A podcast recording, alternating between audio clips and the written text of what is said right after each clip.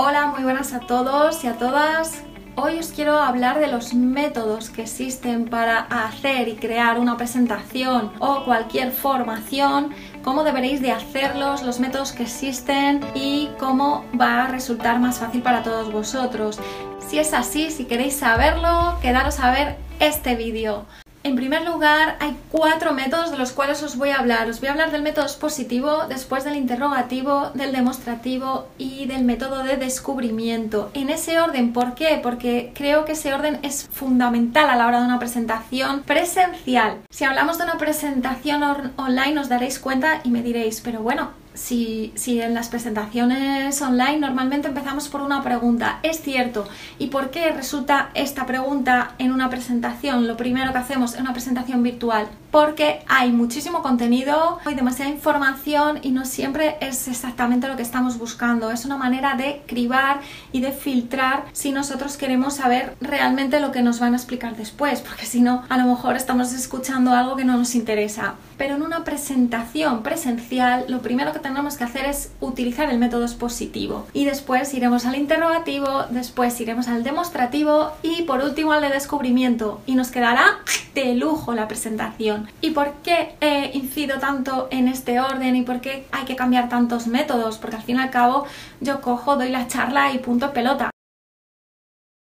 No, no es así, no puede ser así. Tiene una razón científica realmente porque en nuestro cerebro a los 10 minutos hay numerosos estudios que llegan a este acuerdo que a los 10 minutos el cerebro suele desconectar. Entonces no podremos estar más de 10 minutos haciendo un método expositivo porque las personas van a desconectar y van a empezar a buscar otras coberturas, otros pensamientos y al final no nos van a hacer ni caso. Eh, entonces nuestro método expositivo deberá de fundamentarse en tres partes. Una será nuestra presentación, nos presentaremos. Segundo lugar, tendremos que dar el objetivo por el cual estamos ahí y qué es lo, queremos, lo que queremos enseñar, porque esas personas se han sentado para escucharnos. Entonces, tendremos que dar ese objetivo primordial del que tanto hemos incidido en esta formación y después de saber el objetivo tendremos que diseccionar en varias partes para tratar el tema y que va a versar sobre ese objetivo. Pues una vez que tenemos en cuenta estos 10 minutos y que hemos hablado de este tema en cuestión, deberemos de iniciar una acción, hacer una propuesta para que las personas que nos están viendo digan voy a pensar, empiecen a darle vueltas a la cabeza y cambien. ¿Cómo hacemos esto? Con una pregunta. Método interrogativo. El método interrogativo es muy importante a la hora de crear un cambio en esta presentación o en esta formación. Cuando ellos han escuchado algo sobre lo que estamos exponiendo, lo bueno es hacer una pregunta. ¿Qué haríais si ¿Qué opináis de creéis que esto es viable o creéis que esto es tal? Para llegar a crear un poco una dinámica, ¿no? Para que empecemos a interactuar con las personas que nos están escuchando, porque es muy importante interactuar para poder llegar a captar la atención que es tan importante en una formación.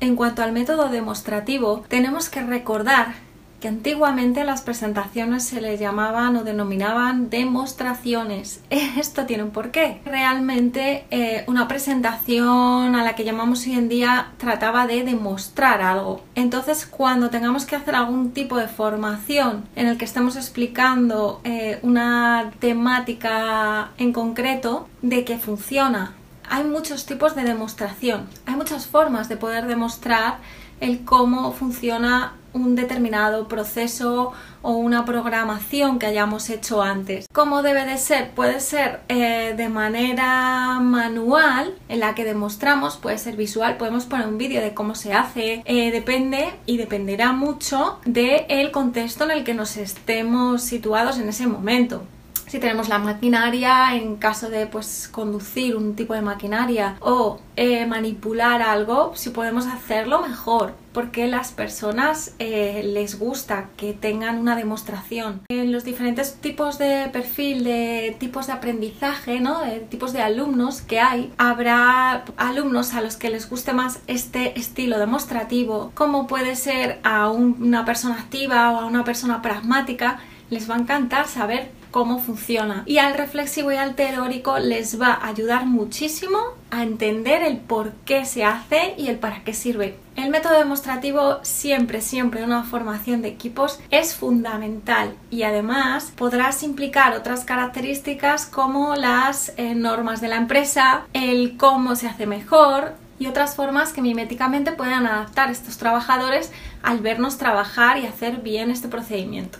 El método de descubrimiento debería ser un aprendizaje autónomo para que sea mucho mejor. Trata de eh, la persona que está aprendiendo va descubriendo cosas o por la práctica o porque tiene inquietud Deberemos de ser los que marquemos esa motivación para que la persona que está intentando aprender intente descubrir cosas y tendremos que ser nosotros los que empujemos ese tipo de aprendizaje. Podremos hacer actividades dinámicas de grupo para cohesionar al equipo, que compartan habilidades y se comuniquen entre ellos, mejorando así sus capacidades.